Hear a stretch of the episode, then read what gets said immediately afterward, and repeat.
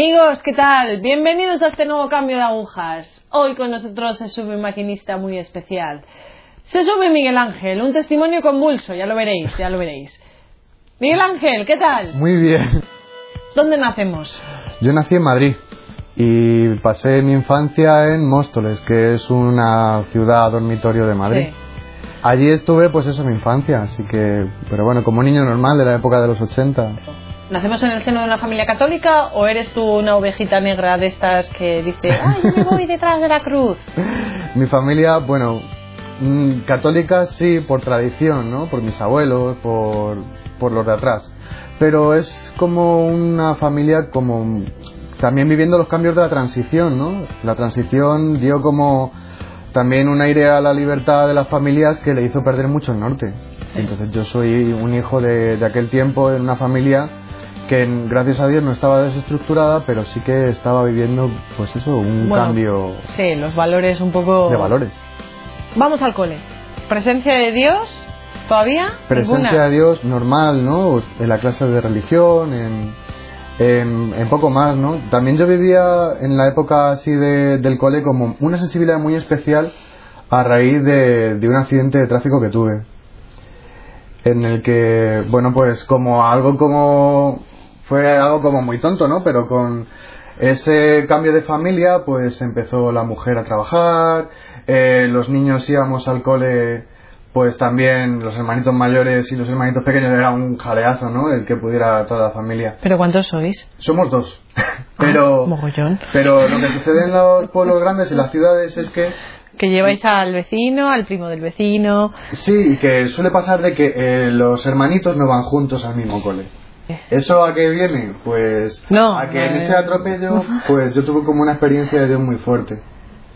Porque, bueno, la evangelización que yo vivía, que era una evangelización muy de abuelas, muy de...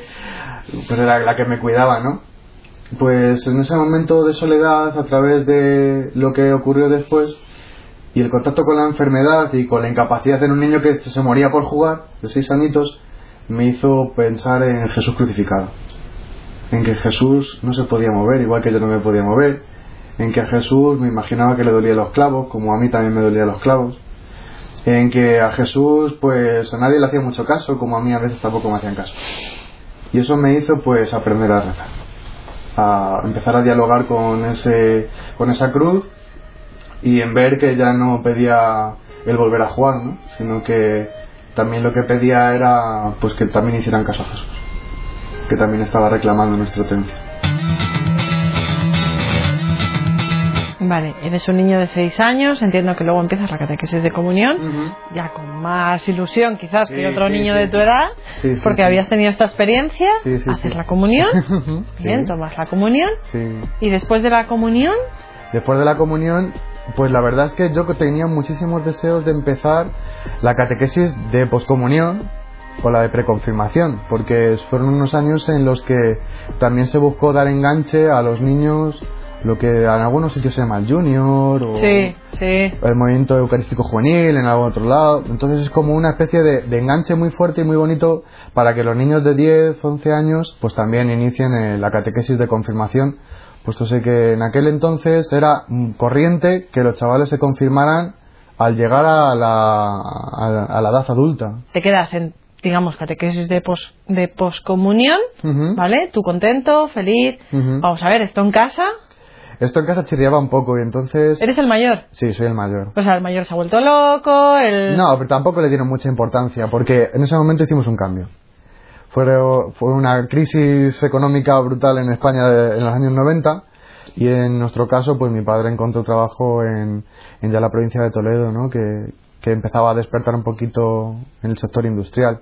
Sí, así que nos tuvimos que, que mover. que mover, ¿no? Entonces, un cambio de una ciudad pues bastante grande como en Móstoles, ¿Qué edad tenías? de 13 años, Uf, supone pues bueno pues una nueva etapa de la vida ya, vale. Entiendo que instituto o colegio nuevo, cole nuevo y cole sí. nuevo, y empecé la catequesis de confirmación me confirmé en Illescas mm, pues eso muy bien o sea un ritmo normal porque bueno pues todavía estábamos en un periodo de adaptación no Pero fue al confirmarme, ¿no? Que, que bueno, pues los amigos que me empecé a echar en el colegio y eso, pues era gente, pues que no, no veían, pues eso, el que siguiéramos a los curas, que, que, porque en la diócesis de Toledo, pues la presencia religiosa es como mucho más notoria, ¿no? Los sacerdotes están como mucho más significados y hay mucha más presencia religiosa en los Sí, colegios Sí, sí, sí. y eso es algo que, que, bueno, pues que también provoca cierto rechazo en, en algunas personas y te deja llevar. Ya. Vale, entonces tenemos, entramos en una adolescencia con unos amigos un poco peculiares, ¿vale? Vamos a dejarlo ahí, venga, vamos a dejarlo ahí, en peculiares, ¿vale? Esa adolescencia se alarga a una juventud. Pero muy cortita porque ya con 17 años me eché, me eché novia. Con 17 y medio me eché novia y, y bueno, pues realmente, bueno, pues también la tradición de los pueblos, ¿no?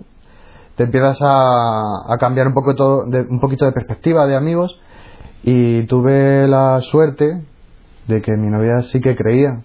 Y que yo, aunque me- alejarme tampoco era una palabra, por así decirlo, porque con 14, 15 años, en, ese, eh, en, ese- en esa época no había un alejamiento como tal, ¿no? Había, pues eso, rebeldía de adolescente. sí, sí, sí, sí. pero bueno, para unas circunstancias sí que se volvía, pero sí que con 17, 18 años ya empecé a vivir como una especie de deseo de, de volver al Señor. ¿Iniciaste algún tipo de carrera universitaria o dijiste, uff, esto... Me fui al ejército. ¿Te fuiste al ejército? Anda, Marcelena, Sí. ¿qué dices? Sí, sí, porque, bueno, pues a mí me entró como una especie de, pues de, de- de fiebre, ¿no? De, de querer ayudar a la gente, de querer, estamos hablando de que es el año 2001, es la- el atentado de las Torres Gemelas. ya, ya, ya. Es un momento en el que a mí me, como que me dio cierta sensibilidad de que 15.000 personas se murieran en un día. Y que seguramente, pues de esas 15.000 personas a lo mejor no habrían tiempo de ni siquiera de pedir perdón a Dios, de, que, bueno, pues había un momento en el que no se sabía muy bien qué iba a pasar con la humanidad, ¿no? Y entonces yo lo viví como una, una época un poco convulsa, pensando en, en bueno, pues, eh, Dios, ¿qué tiene que decir acerca de todo esto? Yo quiero ser un signo de la paz, ¿no? Entonces vi la oportunidad y me enrolé en el ejército. La más. Vamos a ver, entonces te enrollas. Vamos, te vas al ejército y, y en el ejército ¿qué, qué? Pues que pasaba mucho tiempo en la capilla. Y entonces el capellán me dijo que... Bueno, el capellán fliparía. el capellán me dijo que yo no, que no iba a ser capaz de matar a nadie. Y que, y que no sabía qué iba a hacer ahí. Eso pasaba genial porque él me dijo que, que bueno, pues que mirara un poquito qué va, qué va a ser de mi vida, pero que, que no me veía a mí con un fusil haciendo maniobras. Viendo que estaba haciendo una incoherencia, pues también decidí dar marcha atrás, ¿no? Vale, bueno, damos marcha atrás. Entonces, entonces salimos del ejército. Y me fui a la Cruz Roja. Vamos a ver. sí, Te vas a la Cruz Roja, de voluntario. de voluntario. ¿Cuánto tiempo? Pues estuve, pues, entre unas cosas y otras, yo creo que fueron casi cuatro años. Ahí Dios, ¿dónde estaba? Pues que no podía parar de hablar de él.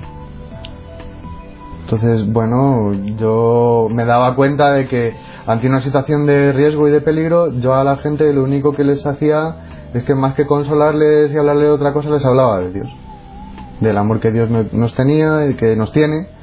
Y que, bueno, pues que en esa realidad no estaba ajeno. Y que, bueno, pues, que iban a salir. Que iban a salir y que si el Señor había querido que estuviéramos ahí, pues y que el dolor se hiciera presente, pues de igual manera se hizo presente en la cruz. Entonces, bueno, pues yo tampoco pensaba mucho más, ¿no? Y, y eso me salía solo y no lo planeaba, ni siquiera lo meditaba, ni siquiera rezaba, porque para mí la oración no era algo conocido. Vale, 21 años. Sí. Salimos, no, bueno, no es que salgamos, pero digamos que dejamos nuestra etapa de voluntariado en la Cruz Roja. ¿Qué ocurre después? Pues que me hice bombero, me hice bombero voluntario. Este hombre no deja de sorprenderme. Bueno, pues también mi deseo por ayudar, mi deseo pues por conocer más, ¿no? Mi, era mi deseo por, por crecer profesionalmente, ¿no? También el que pudiera a lo mejor pegar un salto a nivel profesional y que pudiera estudiar la carrera de enfermería, porque mi mayor ilusión de niño y de adolescente también movido un poquito por el accidente que tuve de, jovencito, fue llegar a, poder ayudar a los demás de alguna manera como yo me había sentido humanamente ayudado por los médicos, ¿no? Al haber sufrido el atropello. Pero, pero veía que intelectualmente no, no, no daba, ¿no? Entonces, bueno, pues seguía estudiando, me seguía intentando formar, pero aún así, pues mi vida se quedaba como muy, muy vacía. muy vacía. Eh, todavía estamos hablando de que yo no me había convertido fuertemente, que vivía como una doble vida, que no era lo mismo cuando ayudaba a los demás que lo hacía en plano ONG, entendedme. Sí. Pero en mi interior pues seguía viviendo los mandamientos como muy cogidos de los pelos y más que cogidos de los pelos pues había algunos que ni siquiera consideraba. O sea, no porque no estuviera eh, costándome más o menos, sino que ni siquiera tenía conciencia de pecado. Se podría decir así. Estaba como anestesiado por el ruido de la gente, el ruido del mundo. Ya acabamos la etapa de voluntariado y inició propiamente ya pues esos 23, 24 años en los que pues ya empiezo una etapa profesionalmente como más intensa, ¿no? En la que pues accedo a un trabajo en el que me piden muchas más horas de dedicación, un trabajo que, que tengo que estar constantemente viajando y que eso pues me hace también conocer a mucha gente fue como una especie de reto, ¿no? Porque como mi visión estaba en la de casarme, estaba convencido de que el Señor, no sé si el Señor, pero vamos, que era lo que veía, ¿no? A través de la costumbre que había supuesto en estos años el haber mantenido mi relación con, con, esta, con esta joven, pues claro, a mí lo que me salió es que decir, bueno, pues es que perpetuamente no puedo ser novio, tendré que casarme. Pero claro, no era una cosa que yo decidía, ¿no? Sino era como una especie de eh, listón para saltar a otra fase. Buf. Entonces eso es peligroso. Sí. Porque es intentar conseguir la meta a costa de lo que sea. Entonces, bueno, pues me cargué un montón de horas de trabajo. Eh, trabajaba pues alrededor de más de 10 horas. Porque en aquel entonces eh, España estaba viviendo un boom económico. Mm. Entonces mi única misión fue hacer dinero hacer dinero trabajando y a costa de mi propia salud incluso, o sea, tirar para adelante lo máximo que pudiera puesto que era joven y tenía fuerza. ¿Dónde está el encontronazo con el muro? El encontronazo con el muro fue en que no sé qué pasó mirando algo de, en internet, porque por aquel entonces se, puso, se empezó a poner de moda internet, me encontré con una palabra que me llamó mucho la atención, laudes. ¿Qué es esto? Yo conocía los laudes, pero laudes, ¿qué es eso de laudes? Ya me enteré que era un rezo, una oración. Bueno, me, llamaba mucho la atención los nombres. Tenía el nombre de laudes, vísperas, para mí me llenaban mucho, ¿no? Entonces, pues decidí investigar y, pedir a los sacerdotes que me enseñaran a, a, qué es eso de laudes, vísperas, qué es eso. Y, bueno, me dijeron que estaba loco, que, que, no era el momento, que, que, mi momento era pues trabajar. ¿Cómo, cómo inicias? ¿Cómo... Pues de la manera más rocambolesca posible, como toda mi vida. Fue porque vi a un musulmán rezando el salat. y dije yo, ay madre, ¿qué es esto? vi a un musulmán rezando el salat, que es la oración de las cinco oraciones que hacen al día.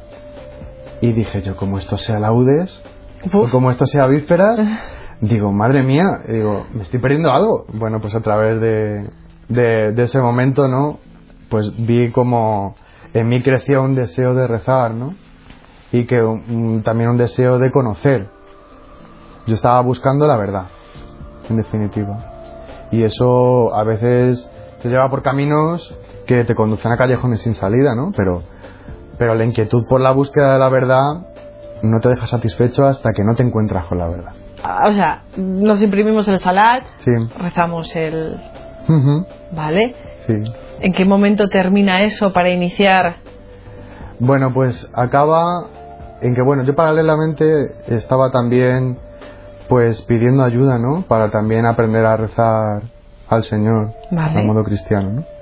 Y yo tenía un gran y grave obstáculo y es que, bueno, pues eh, conocía a musulmanes y con, yo con lo que discutía con ellos era mm, no tanto si Jesús es Dios o no es Dios, que eso pues yo lo tenía claro y, y ellos pensaban que me, era cuestión de tiempo en que me, me eh, dejara ese argumento, ¿no?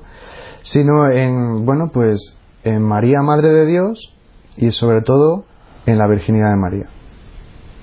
Era como algo que los musulmanes veían Sí. Y yo, siendo cristiano, no veía. Mm. Era súper extraño.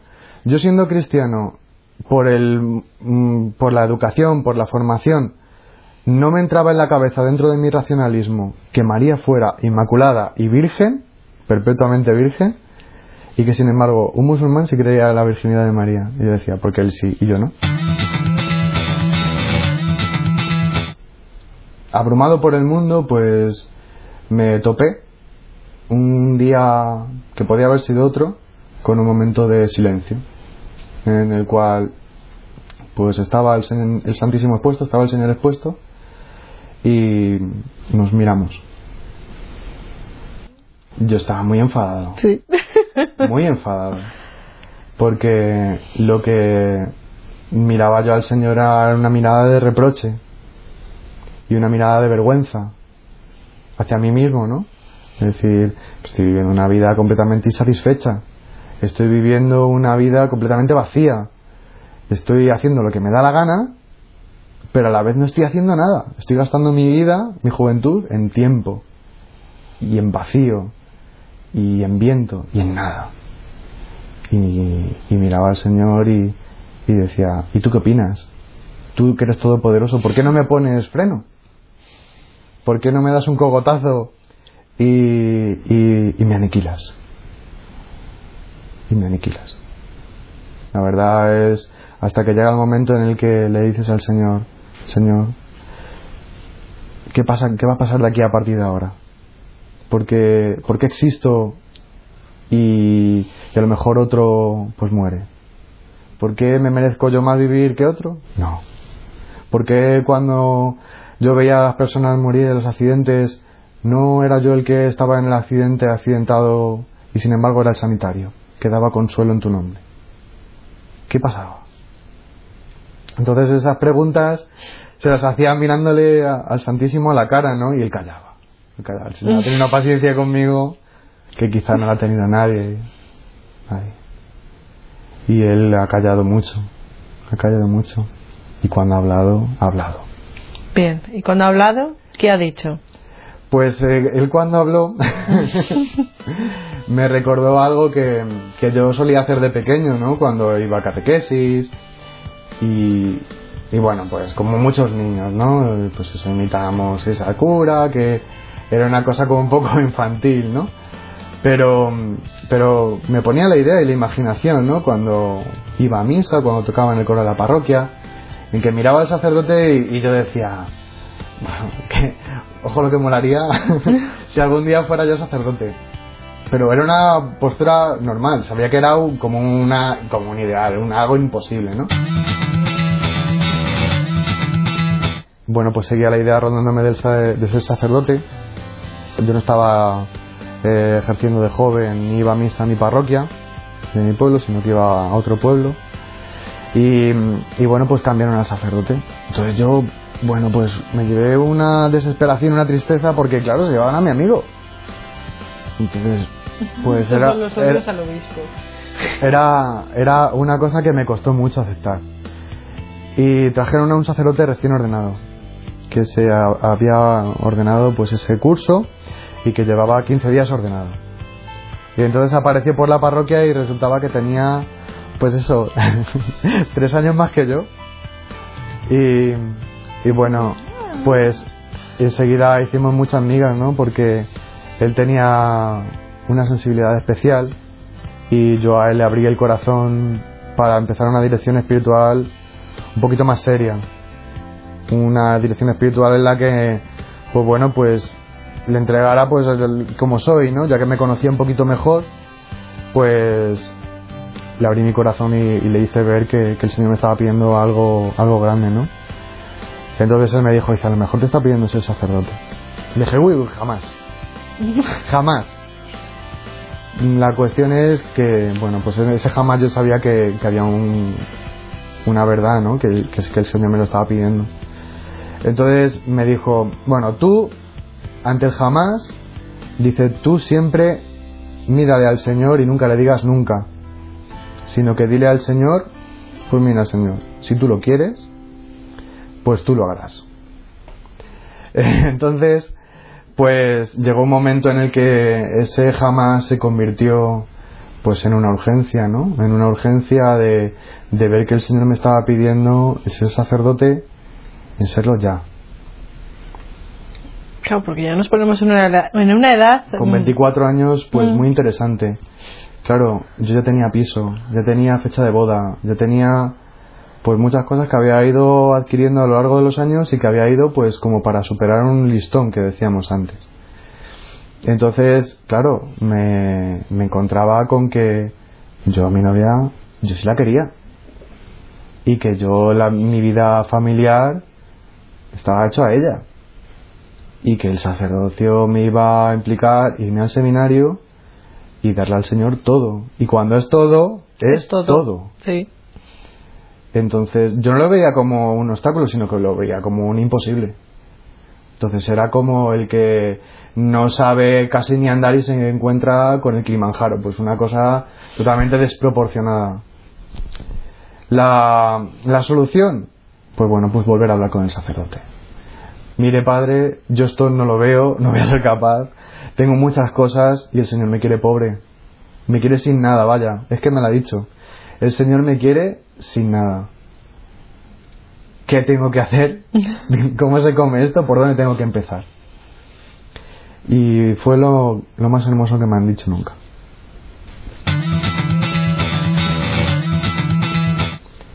Pues la verdad es que no sé cómo pasó, pero yo me acuerdo que estaba súper feliz en medio de un huracán, porque mi vida se convirtió en un huracán, todo el mundo me quería perseguir. Y mm, cuando había dejado todo, le dije a este sacerdote, bueno, ¿Y ahora qué? eh, podemos empezar. Después de que había dejado todo, que me había encontrado pues volando, que no sabía dónde iba a caer, yo, yo le decía, digo, ahora mismo soy como una plumita en el viento. En el que, bueno, pues esa plumita se puede volver muy pesada o se puede vol- volver muy ligera. Digo, pero algún sitio tendrá que aterrizar. Entonces, bueno, pues empezamos una etapa de discernimiento y la etapa de discernimiento fue muy dura. Pero enseguida, pues vimos que, que el Señor estaba pues convencido, ¿no? Y que estaba pues tendiendo a que fuera al seminario. ¿Y ahora? Pues ahora feliz. bueno, pero desde que en el momento que le dije que sí a, Jesús estoy feliz. O sea, no ha sido una felicidad y una infelicidad, ¿no? Sino que ha sido una felicidad que ha ido pues creciendo exponencialmente. Creciendo. Pues en cada día, ¿no? Yo siempre que me han preguntado, de hecho, digo, sí, yo cuando la primera vez que miré a Jesús y yo le, estaba muy enfadado, pero yo le dije un sí chiquitito. Y digo, y a pesar de que yo estaba muy enfadado, él, sí, chiquitito, lo escuchó y lo tomó en cuenta. Y me tomó la palabra. Entonces, el Señor es fiel. Y el Señor doy testimonio de que cumple sus promesas, ¿no? Que los hombres hay veces que vamos, venimos, medimos, calculamos, pero el Señor está mirando en la eternidad. Y el Señor está mirando en un eterno presente. Y el Señor está mirando con amor, cosa que a los hombres y las mujeres de hoy nos cuesta.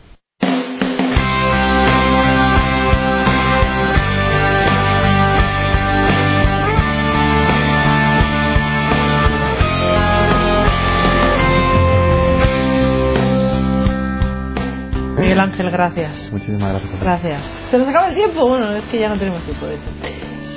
Gracias. Hasta la próxima. Gracias.